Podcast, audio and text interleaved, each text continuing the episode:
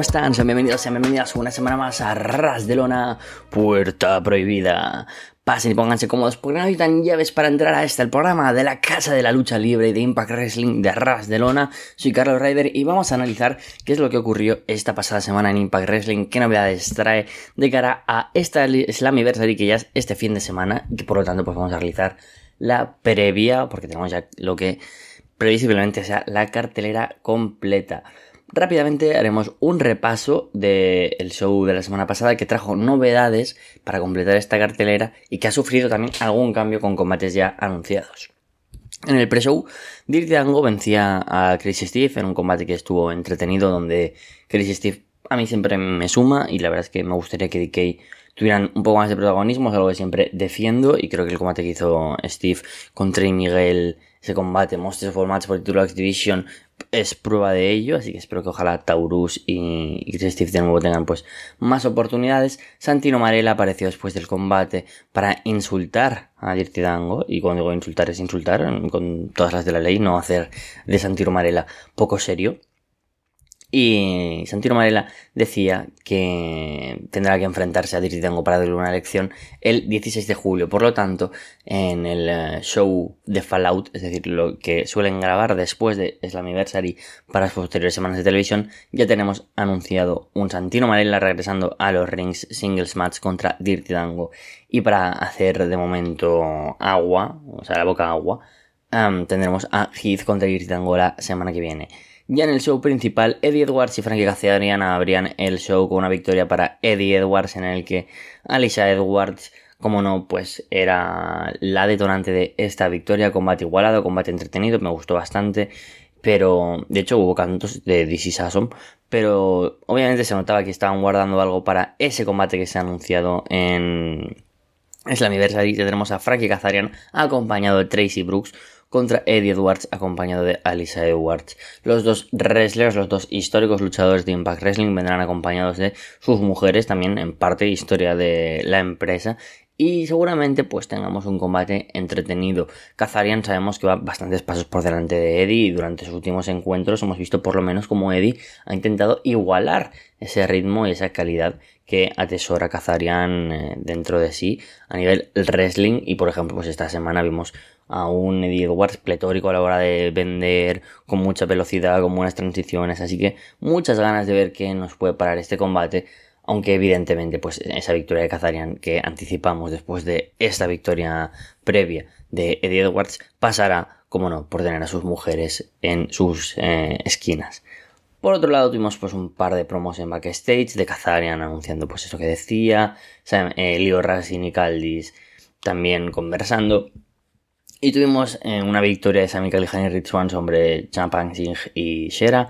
No muy importante, la verdad, un combate sin más de, de ir afianzando esta pareja para Slammiversary. Posteriormente, Moose y Brian Meyers en una entrevista a Jan Miller dicen que vencerán precisamente a Swan y Callihan, así que la semana que viene tendremos en un anticipo para Slammiversary a los dos equipos que así son un poco más extraños de, de ese Fatal 4-Way Proyecto Tag Team luchando. Luego tuvimos una cosa interesante, y ahora entraremos bastante en detalle, mm, más bien cuando hagamos la previa. Pero Alan Angels venció a Jonathan, eh, perdón, Jonathan Gresham venció a Alan Angels, conocido solo como Angels, pero bueno, eh, breve será lo de Angels porque lo de Alan parece volver. Después de que este hiciera un turn face, Jonathan Gresham ofrece la mano a Angels. Fue un buen gran combate, por cierto, eh, me, me, gustó mucho. Eh, Gresham ofrece la mano a Angels, pero Dinner le dice que no, que no devuelva el saludo o el honor, ¿no? A, Jonathan Gresham, pero Angel, sin embargo, eh, planta cara y sí, dice que yo ya no tengo que seguir tus pasos, yo no tengo que hacerte caso, le da la mano a Jonathan Gresham y los dos luchadores se marchan abandonando Angels así de design y em, completando su turn face y uniéndose, digamos, a la X-Division. Recordamos que formará parte de ese combate Ultimate X-Match de Slammiversary, tanto Gresham como Angels. Interesante esto porque Dinner, em, después de asesinar a Eric Young, em, tenía todo por delante para demostrar ser un buen líder y no tener la necesidad de mm, esas carencias que tiene en el ring que se vieran detectadas gracias a un gran personaje. El Steve es verdad que tenía dos luchadores que, sin embargo, son muy poco, digamos, vendibles porque a quién le interesa ver luchando a Angels y con como Steve y Dinner. Son tres luchadores que si bien pueden ser interesantes como en el caso de Angels o que han mejorado y que pueden demostrar ciertos puntos positivos como en el Legon, era el stable menos llamativo de la historia y no ha funcionado. Por lo tanto, vemos como The Design se desintegra y yo creo que el siguiente paso será dar un paso hacia detrás. Muchas veces esto lo comentamos. Dar un pasito hacia detrás para dar dos hacia adelante es positivo. Así que yo creo que lo siguiente para Dinner quizás sería regresar a una storyline con el señor Eric Young. ¿Por qué? Pues ahora lo comentaremos. Pero vamos a seguir con este repaso así muy rápido. Zachary Wentz y Trey Miguel plantaban cara a los Rascals a Ace Austin y Chris Bay, el Ballet Club, en un, en un segmento backstage donde mm, Chris Bay se enfrentará la semana que viene a Zachary Wentz en un reto, donde si gana el luchador de los Rascals, estos serán añadidos al Fatal 4-Way de Slammiversary. Por lo que tanto, por lo tanto, anticipamos que muy seguramente tengamos a los Rascals en ese combate por los títulos por parejas, una buena decisión a priori, porque mm, obviamente son un gran equipo y tener a otros luchadores que además son high flyers, que son buenos técnicamente como Wentz y Trey en un combate donde están Subculture y el Ballet Club, pues es positivo. Sin duda, de nuevo, los que más me sobran aquí son Sammy Callihan, Rich One, Moose y Brian Meyers. Tuvimos eh, un par de segmentos también de, de backstage, donde pues, nos recordaban la rivalidad de Scott Damore con The Good Hands, donde tuvimos a Don Aporacho anunciando un Open Challenge para la siguiente semana, o sea, para esta semana. Veremos quién lo tomará. Y tuvimos a PCO venciendo a The Good Hands después de que Scott Damore pues también apareciera eh, y estuviera ahí en la esquina y bueno, victoria por parte de eh. Lo importante fue que después del combate, Hodge, eh, Jason Hodge, ataca a Scott Damore con una bofetada y Scott Amor comienza a pelear y empieza a tener un brawl. Va a aplicar el, Scott Amor el Canadian Destroyer, pero Willie Ray interrumpe y mm, Steve McLean aparece por la espalda para atacar con una silla a PCO. Esto deriva en que PCO, eh, bueno, Scott Amor queda mm, atrapado en las cuerdas con unas esposas, le, amarran y PCO eh, tiene un brawl por todos lados con Bully Ray y McLean que en superioridad numérica acaban quemando, llenando de gasolina y prendiéndole en llamas a Pisio, que acaba ardiendo. Algo que visualmente fue espectacular, Pisio estamos acostumbrados a verle estas cosas, siendo asesinado por Eddie Edwards, enterrado vivo, ahora quemado. Pero sin embargo, estas magulladuras van a llevar a que en Isla Universal tengamos un cambio muy importante. Pero bueno, estuvo entretenido. Eh, vamos a tener varios cambios en Isla Universal respecto a esta storyline que si bien es muy extraña y no sé hacia dónde iba, pues las lesiones han derivado que vaya hacia otro lado de la storyline, que ahora apuntaremos. Giselle Show vencía por otro lado a Courtney Rush con un... Eh, después de hacer un, un, rap y apoyarse en las cuerdas. No es necesario que gane así el Show. Yo una Corny Rasca ahora mismo pues no aporta mucho, pero bueno, es positivo también para que tengamos anunciado un combate en el Countdown to Glory en el que eh, las Death Dolls, es decir, Corny Rush y Jessica, se enfrentarán junto a Jody Thread, a Isel Show, Savannah Evans y Jay Vidal. Hablaremos ahora también de ese combate en la previa, no os preocupéis. Tenemos un par de segmentos más y bueno, ya en el main event Motor City Machine Guns, Alex Shelley y Chris Sabin, el campeón mundial y campeón de la X Division, se enfrentaban a los aspirantes que lucharán por los títulos este fin de semana Slammiversary, Nick Aldis y Leo con victoria para estos. Un combate muy muy bueno, donde vimos como en algún momento eh, Nick Aldis y Leo tenían ciertos, mm, no sé, digamos ciertas tensiones, pero eso fue cosa muy momentánea, porque la victoria fue para los Hills, gran combate donde los Guns pues demostraron su gran nivel de forma y como 2023 está siendo un gran año para ellos y no han perdido ese toque a nivel por parejas pese a sus victorias y sus campeonatos en singles, así que buen combate y buena victoria para que así pues veamos cómo los aspirantes parten con cierta ventaja para Slammiversary. Así que vamos a hablar ya de la cartelera, del show y sobre todo pues, bueno, de estos combates pues, que se han anunciado esta semana y estos primeros cambios. Como decía, en el pre-show tendremos el combate de las Death Dolls Jody Threat contra Isel Show, Savannah Evans y Jay Vidal. Yo anticipo que este combate pues bueno, es positivo por tener a Isel Show y además pues ir dando también un poco más de rodaje a Jody Threat, que parece que va a ser un luchador importante dentro de la división y contar pues con otros luchadores que son ahí parte del background como Jay Vidal, Savannah o de Death Dolls. Así que positivo, yo creo que puede ser un combate interesante. Después de que ya hayamos visto a Judith Threat y Giselle en el mismo ring y destacar estos combates. Es en el pre-show además, así que bueno, un combate que, que cuenta para el show más importante del año, de los más importantes para Impact, poder contar con estas luchadoras. Y en el otro combate del pre-show tenemos a Joe Henry defendiendo el título de Digital Media contra Kenny King, que yo anticipo que podría ganar Kenny King, ya que Joe Henry está preparado para dar ese salto ¿no? que estamos esperando de cara a el main event. Vamos ya con eh, la cartelera principal.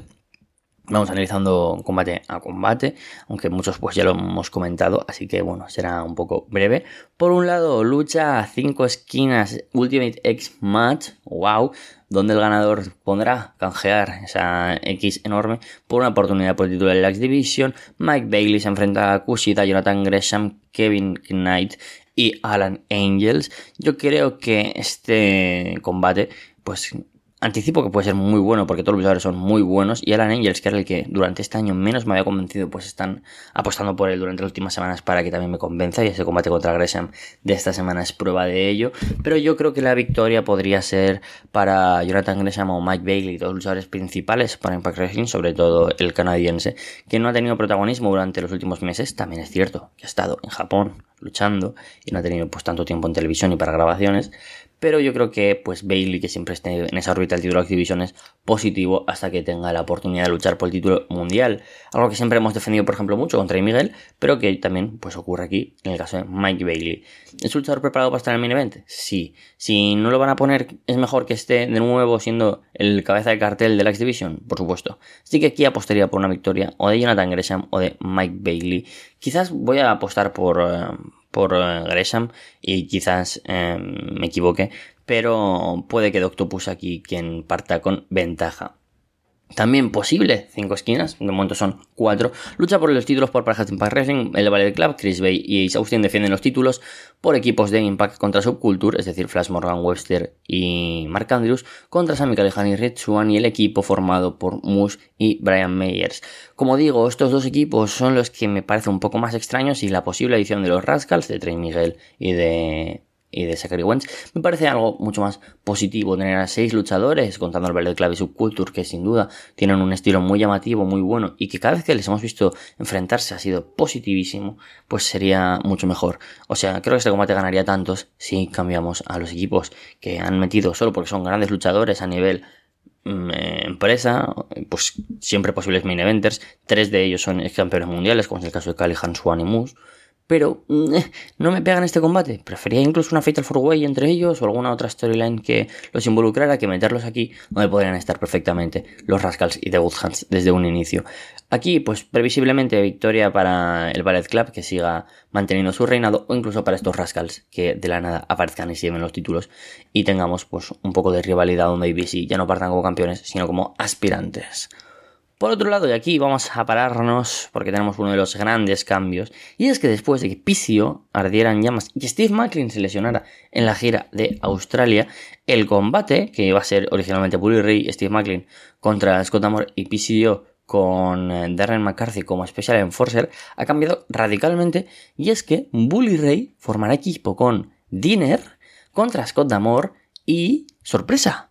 Pisio ardiendo en llamas es baja y por lo tanto han querido vendérnoslo así. No sé hasta qué punto esto estaba hecho a posta o simplemente el que hubieran quemado a Pisio estaba programado como un segmento y no como para venderlo que en Kayfabe no podría participar.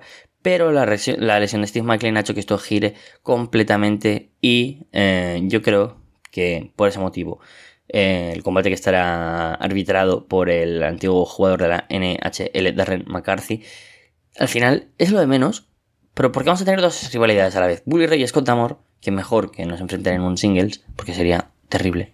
Y además Dinner tiene la oportunidad aquí de redimirse después de que se desintegrara su design y tengamos el regreso, muy posiblemente un Eric Young que marchó WWE y sin embargo al no cuajar la historia de Bray Wyatt, pues en toda punta aquí este ha salido como salió también Colby Corino, como salió también Dutch, como salió también Vincent. Entonces yo creo que Eric Young, el canadiense, regresará. Además, Scott Amor y Eric Young tienen un trasfondo y un pasado en la empresa como parte del Team Canada. Obviamente sabemos que Scott Amor le encanta sumar luchadores canadienses a Impact Wrestling. Tenemos un sinfín, como Jody Dredd, Mike Bailey, Jose Alexander y Show. Bueno, y vamos a sumar también aquí a Eric Young, quien creo que yo será el luchador que forma equipo con The Coach Scott Damore. Así que combate que ya es interesante por ese posible regreso de Eric Young y poco más, porque, bueno, y sí, ver de regreso de nuevo a Scott Amor y hacerle ese Canadian Destroyer a Bully Ray que acabará sucediendo.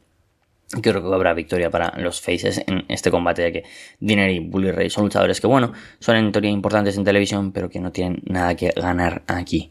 Y vamos ya a las peleas, digamos, importantes, los combates que, que además se juegan um, más cosas. Bueno, el primer combate no tiene nada en juego en realidad, pero bueno, lo acabamos de comentar. Tenemos a Frankie Kazarian formando equipo, bueno, con, mejor dicho, con Tracy Brooks en su esquina, enfrentándose a Eddie Edwards con Alicia Edwards. Ya he comentado que me parece este combate, tengo ganas de verlo y yo anticipo aquí una victoria para Kazarian, para que el público acabe de pie aplaudiendo y las dos leyendas de TNA pues reciban esa ovación. Combate por el título por parejas de las knockouts, Masas Slamovic y Killer Kelly. Ojalá les pongan un título como tag team tipo extraña obsesión, porque son maravillosas, se enfrentan a The Coven por el título de las knockouts. Yo considero que el cambio aquí sería positivo, pero sin embargo, tener a The Coven, quienes ya tienen uno de los reinados más largos de la historia del título, pues es positivo y además podemos alargar esta rivalidad, porque una victoria, que es lo que previsiblemente vaya a pasar, porque Masha y Killer están muy protegidas, yo creo que una victoria ya es muy sencillo es verdad que luego puedes tener la revancha, un tercer combate, pero si lo alargas un poco más, pues favoreces a una división que siempre decimos que está corta de talento. Y que, bueno, el talento no, de equipos, pero que cuenta con talento, mejor dicho. Como Macha y Killer Kelly, que podrían ser campeonas en cualquier momento. Combate Ay, perdonadme. Combate que me apetece ver, sobre todo por esa opción de Macha y Killer campeonando y ver qué química tienen como equipo después de como rivales nos hayan sorprendido muy a favor. Combate por el título de la X Division. Leo Rush es el aspirante contra Chris Sabin, que defiende su noveno título de la X Division. Yo contemplo aquí la posibilidad de que gane Leo Rush, pero creo que no tiene mucho sentido. Es probable que estén intentando que Rush se quede en Impact Wrestling, incluso no tiene nada que ver. Puede que gane el título sin formar parte del roster. Vimos como Donna Porazzo lo hizo, como Matt Cardona lo ha sido, como Jordan Grace ha sido campeona cuando no tenía contrato. Y bueno, sabemos cómo funciona, ¿no? Impact Wrestling en este ámbito. Pero yo creo que la victoria en este caso vendrá para Chris Sabin. Leo la verdad es que durante todo el año lleva dando muy buenos combates, lleva un año y medio muy bueno, pero su inestabilidad que también muchas veces achacamos a Alex Shelley de tomarse en serio las temporadas largas en una empresa, pues puede perjudicar a esa opción de darle el título. Yo creo que ganará Chris Sabin y que ese título, bueno, esa opción de canjear el título de la X Division de, de Option C contra Alex Shelley es una historia que tienen que seguir trabajando porque ya que tienen los dos de campeones singles sería muy muy muy guay poder tener a Sabin contra Shelley como un main event de One for Glory sería para mí alucinante tener ahí ese combate con la opción sí ejercida. Título de las Knockouts de Impact Wrestling. Don Apuracho defiende contra Trinity. Yo aquí es donde sí que creo que vamos a ver un cambio de campeona, tengamos a Trinity como la nueva campeona de las knockouts. Sabemos que a Impact le gusta tener muchos momentos a lo largo del año y creo que una victoria para Trinity y hacer la campeona, como hizo New Japan con Mercedes Mone en su debut, es algo que mm, podría ocurrir con eh, bastante seguridad.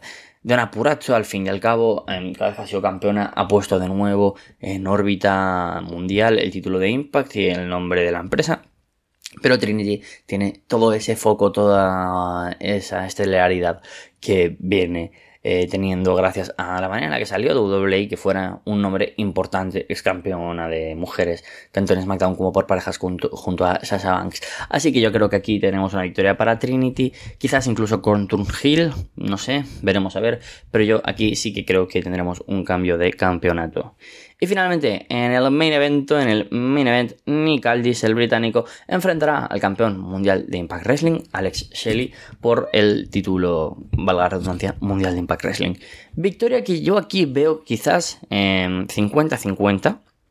es el título que es el combate que más difícil eh, es para mí anticipar que puede ocurrir, pero haciendo una predicción sencilla, creo que esta victoria de Aldis no se va a producir porque si no, no habrían dado el, título a Shelly para un solo mes.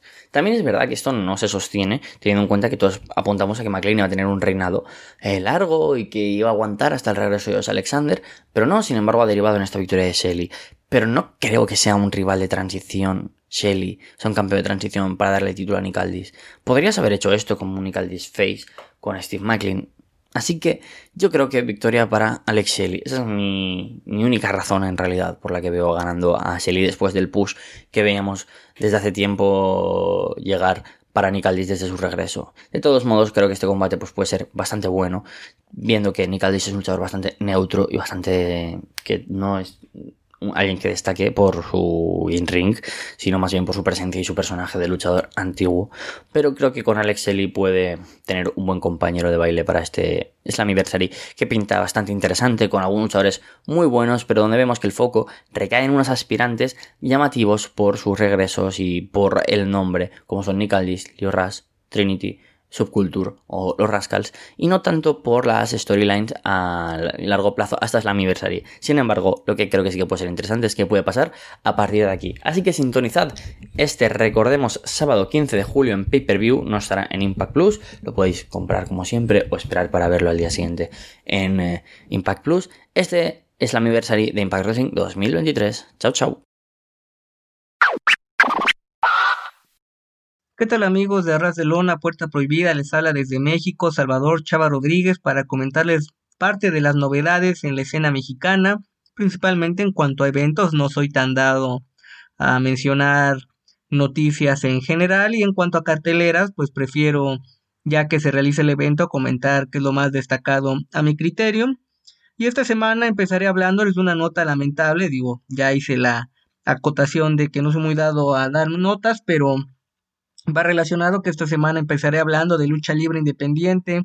Lo había dejado un par de semanas enfocando en empresas grandes, también a petición de uno de los usuarios de Arras de Lona que me pidió que realizara esta lucha y con todo gusto.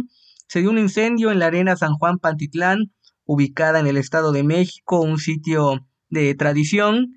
Ahí si ya vieron la serie de lucha libre en Netflix, entre las cuerdas o desde las cuerdas, no recuerdo el nombre y aparte se me hizo mala. Ahí si gustan luego hacemos una edición especial para hablar de la serie y por qué a mi criterio es mala. Se dio un incendio y también se reporta que lamentablemente fallecieron dos menores. Se están haciendo las investigaciones pertinentes de este suceso. Una lástima, una arena, como lo mencionaba, de tradición, que ha presentado eventos, gran, eventos con estrellas, eh, gente del extranjero. Hace un par de semanas tuvo su aniversario la arena, estuvo Negro Casas, Mini Vikingo, etcétera. Entonces esperar que se hagan las investigaciones pertinentes y darle el pésame y pues que pueda salir adelante lamentablemente pronto la familia de estos menores. Dejando a un lado esa situación amarga que creo que valía la pena comentar en esta edición de Puerta Prohibida, pues ya vamos con lo cotidiano, eventos. Esta fue una lucha, no vi el evento completo que me la pidieron a través de redes sociales en la Arena Nesa los golpeadores, gente que estuvo en la arena Naucalpan por mucho tiempo y ahora andan como independientes, con actividad incluso en Estados Unidos, en Japón, con Pro Wrestling Noah. Alpha Wolf y Dragon Bane se enfrentaron a Cobarde Jr. y Aeroboy. Duelo en parejas, a dos de tres caídas. Creo que pues es algo típico de la escena independiente. Empiezan con golpes, bastante dinámico por parte de, y perdón por la redundancia, por los golpeadores. Eh, se llevan la caída. No obstante, el, bueno, el equipo obviamente de los hermanos con los lances, buena dinámica, pues se nota el trabajo en conjunto. Después empatan la segunda, un Tiger Driver de Aeroboy y una recarrana por parte de Cobarde Junior, que Cobarde Junior ya ha tenido participación en AEW, un par de grabaciones de televisión para AAA integrante de la familia Delgado, representante de eh, la familia de Delgado, con actividad en la zona norte, en Ciudad Juárez, el cobarde segundo, cobarde primero, fueron los primeros luchadores con una indumentaria bicolor y este joven que creo que a la fecha es el mejor combate que le he visto con lances sirviendo de base para los rivales. Y ya en la tercera caída un, una caída pues más extensa eh, golpes secos eh, al pecho un poquito como de strong style eh, un estilo híbrido. El público prendido es una de las sitios de tradición en la Arena Nesa que también fuera sede en su momento o subsede, podríamos llamarle con funciones del Consejo Mundial, en ese entonces empresa mexicana de lucha libre, del toreo de cuatro caminos, y termina la lucha luego de un par de intentos de finalización con una estrella fugaz de Dragon Bane Aeroboy. Muy buen combate, creo que de lo más divertido que he visto en los últimos días, semanas. El anunciador menciona candidata a lucha del año.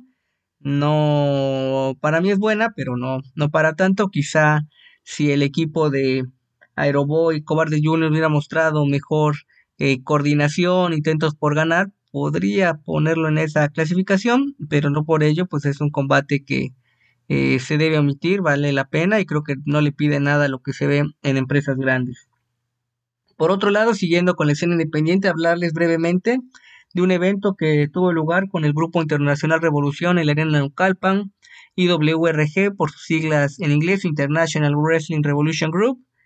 El evento denominado El Examen me pareció una modalidad interesante donde se invitaba al público, tanto presente como a través de la transmisión por internet y en redes sociales, que votaran por la calidad del combate, que evaluaran, mejor dicho, la calidad del combate, la eh, actividad en cuanto a luchadores, una calificación por sus evoluciones, ritmo, etcétera, siete mano a mano, algo inusual, no solamente por la cantidad, sino todos mano a mano. Ahí recuerdo un poquito la época clásica de la lucha mexicana, pero también en esa época no había tantos luchadores, ¿no? A diferencia que ahora podemos ver incluso un cartel de estas mismas seis, siete luchas, eh, luchas en pareja, de tríos, de cuartetos, etcétera.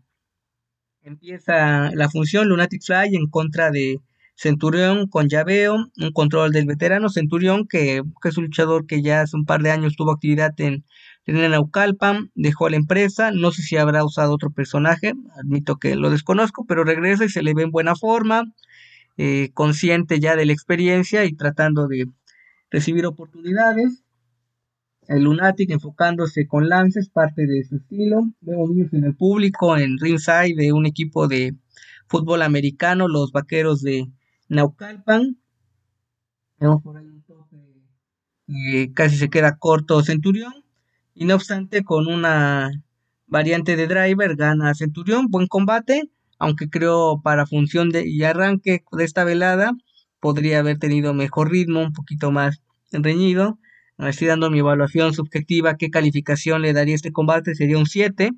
Creo que podrían haber hecho quizá con tecnología controles, pero bueno, puede sonar avanzado al público presente en la arena, pues con cartones, una especie de palita que votar el público estilo reality show que evaluación le daba a la lucha.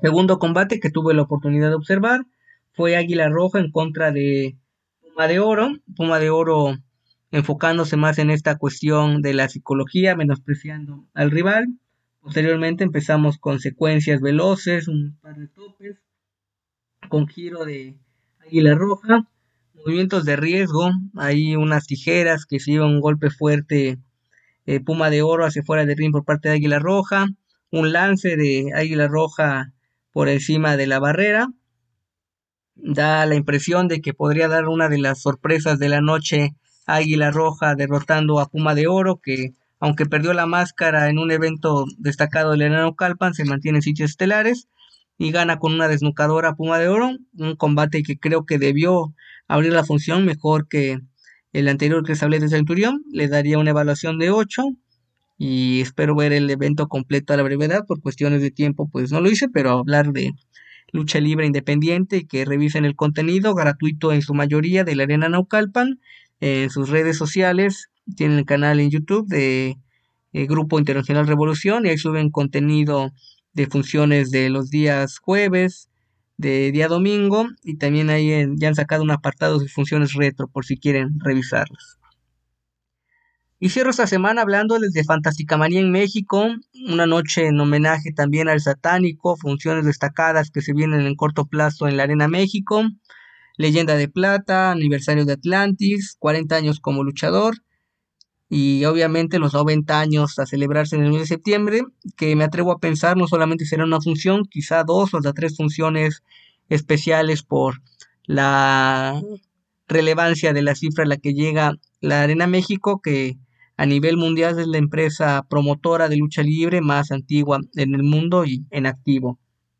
Empezamos con un combate de tríos, Jarochita, La Catalina y Stephanie Baker en contra de Lluvia, Silueta y Seuxis que se presentaron como las infernales, alumnas de Daniel López el Satánico que fue homenajeado, tuvo una lucha especial en este evento. Espectacular la entrada de estas mujeres, el vestuario, pero lo que Causó un sinsabor fue que de la nada, porque no se anunció ni por redes ni en el cartel, que era un match de relámpago, una modalidad que por lo general se da en un mano a mano, límite de 10 minutos. Entonces, aunque son seis muy buenas luchadoras, con ese sesgo, pues limita la acción, aunque la sacaron adelante en ese poco tiempo dinámico.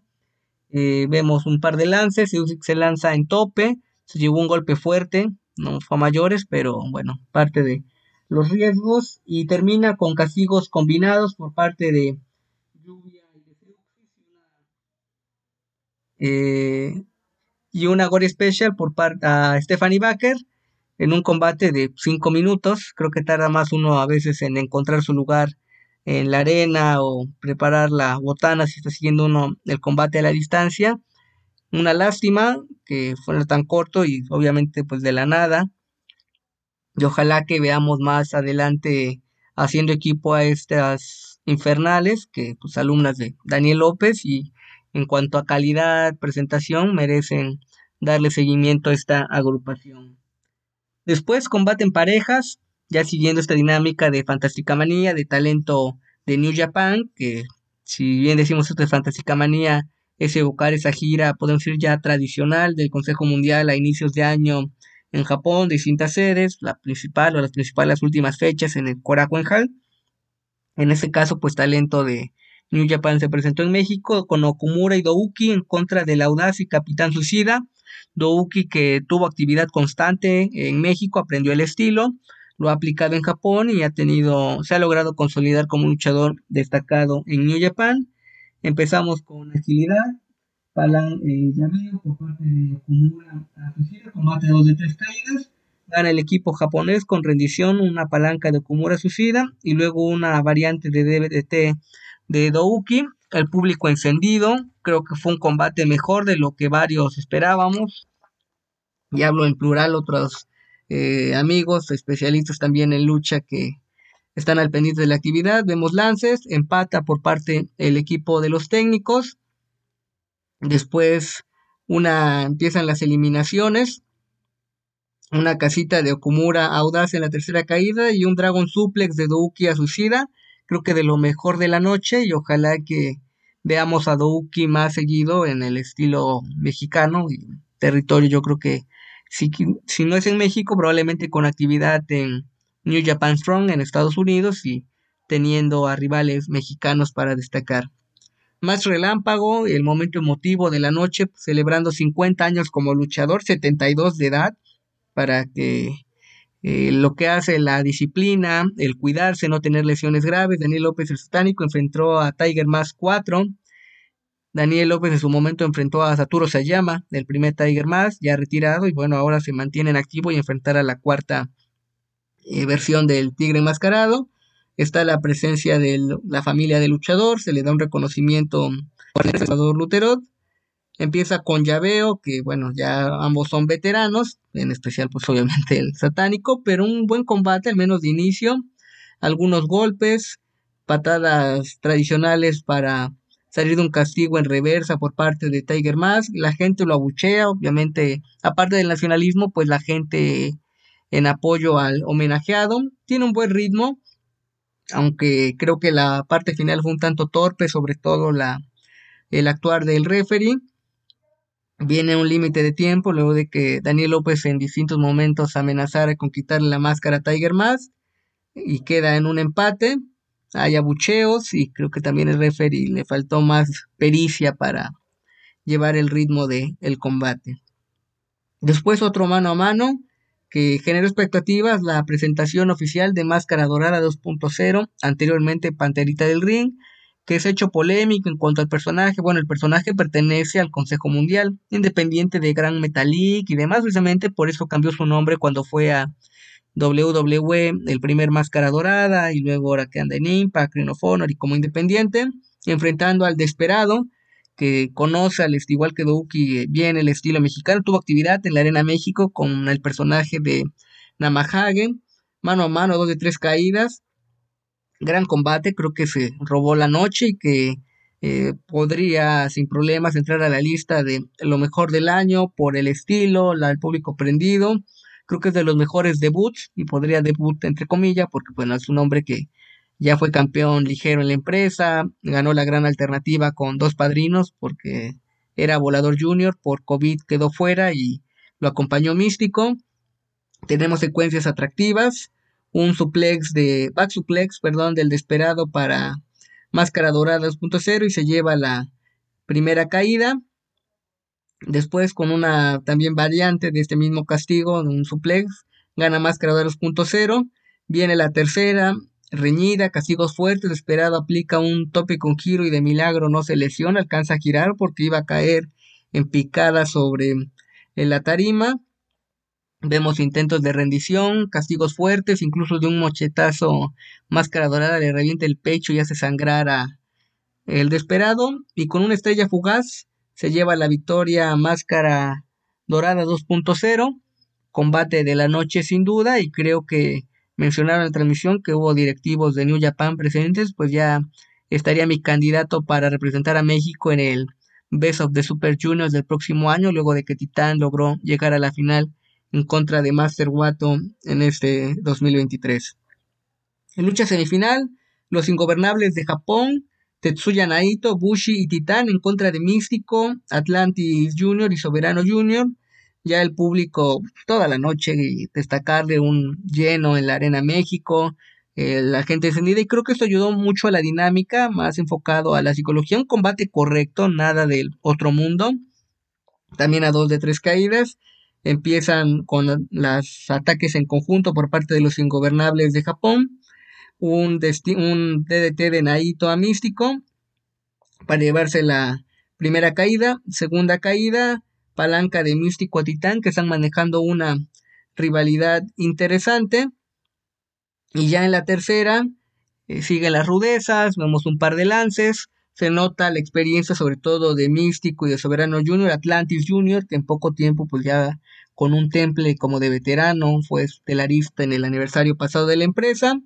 Y viene el Rocío, el Miss por parte de Bushi a Soberano sin que se dé cuenta el referee, un foul de Naito Atlantis se lleva la victoria a los ingobernables de Japón. Creo que dejan la, puerta abierta para regresar o que el contingente mexicano trate de dar revancha.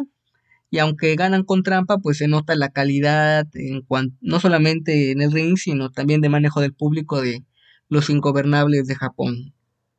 Combate estelar, revancha de una rivalidad que ya tuvo un duelo de campeonatos que fue donde cambió de poseedor a inicios de año. Luego, en homenaje a dos leyendas, Volador Junior rapó a Rocky Romero. Esta lucha mano a mano por el campeonato histórico Welter de la NWA. Lucha una caída. Empiezan con lances de cada uno. Eh, ahora que está temática de moda, la, la última película de Spider-Man animada, pues vemos a un volador junior con un traje al estilo de Spider-Man 2099 combate bastante físico, evocando un strong style. Creo que esta lucha podría haberse realizado, visto en New Japan Strong o en un, combate, en un evento especial de New Japan en Japón y sin mayor problema precisamente por la dinámica, un poco más pausado, seco, eh, diferente a la dinámica que, lo, que se ve semana a semana en la lucha mexicana. Veo ahí Volador Junior tiene molestias de una lesión en el brazo, entonces creo que por momentos limita eh, su actuar. La gente ya en la parte final del combate haciendo la ola como si fuera un estadio. Creo que pues da gusto que se dé ese tipo de reacciones, pero también eh, me deja pensando que si empieza ese tipo de reacciones, pues es que quizá no están tan conectados con el combate. Un intercambio de suplex alemanes de cada lado. Es inusual ver a Volador Jr. aplicar esta maniobra. Y luego de un par de intentos, eh, Rocky Romero aplica una palanca al brazo. Ya esa misma extremidad lesionada de Volador Jr. lo rinde y se lleva la victoria. Muy buen combate de lo mejor de la velada, un poco abajo de lo que fue esperado contra Máscara Dorada.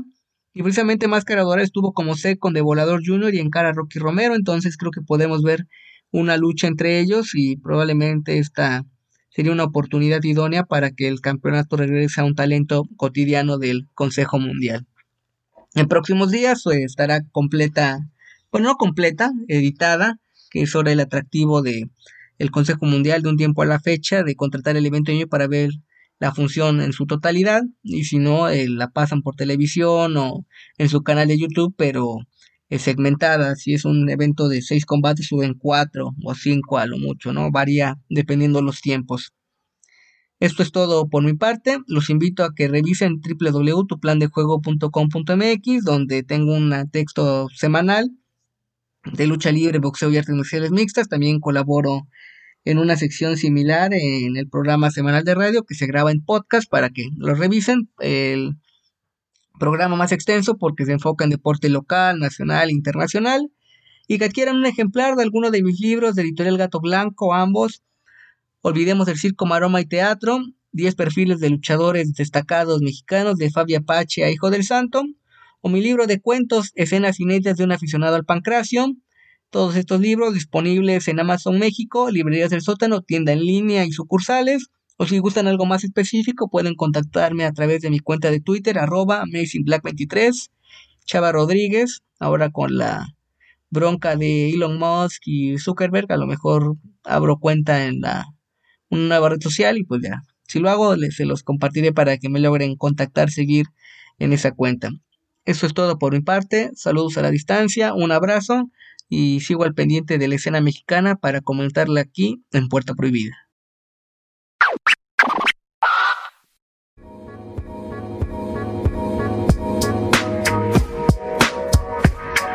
Brian Walsh contra Brian Christopher. Aquí hacen una estupidez al inicio del combate porque dicen ya. Sí, dilo, por favor. O sea, wow. Presentan a Walsh como dicen que es canadiense, ¿no? Para que el público lo aplauda. Pero que se mudó a los Estados Unidos. O sea, ¿por qué hacía falta decir que se mudó a los Estados Unidos?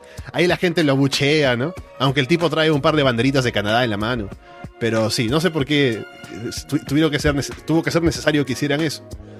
Eh, pecaron de honestidad, ¿no? Aunque luego dicen que los tipos pesan más de lo que pesan realmente. Pero esto, esto sí fue importante decir que se mudó a los Estados Unidos. Bueno, en el combate, Brian tira las banderitas, luego se mete una a la boca. Brian aplica un Skull Crushing final y toma el control. Brian termina aplicando el leg drop desde la tercera cuerda y se lleva la victoria sin mucho más. Esta lucha la sentí bastante mala, así por debajo del promedio. Creo que ah, se alargó más de lo que debía. Eh, Christopher le dio ofensiva a Walsh más de la que debía. Y es que matas al público porque le das dos opciones. O al canadiense que prefirió vivir en otro país, que oye, nada de malo con las personas que prefieren vivir en otros países, yo nada más digo, eh, me encanta México, por cierto. Pero obviamente, o sea, ve, un poquito el contexto, ¿sabes? O sea, no vas a decir esto con, con este público que hace unos minutos estaba, Bret Hart, ¿sabes? Y estaba coreando US Sucks. Esa es tu opción o Brian Christopher. O sea, te das cuenta de, la, de, la, de lo terrible que es esto. Es como una elección en Latinoamérica, señores. O sea, WWF lo hizo pésimo aquí. No sé si fue un, tema de, eh, de, Tony Schimmel, ya el anunciador, ¿verdad? Ya no sé.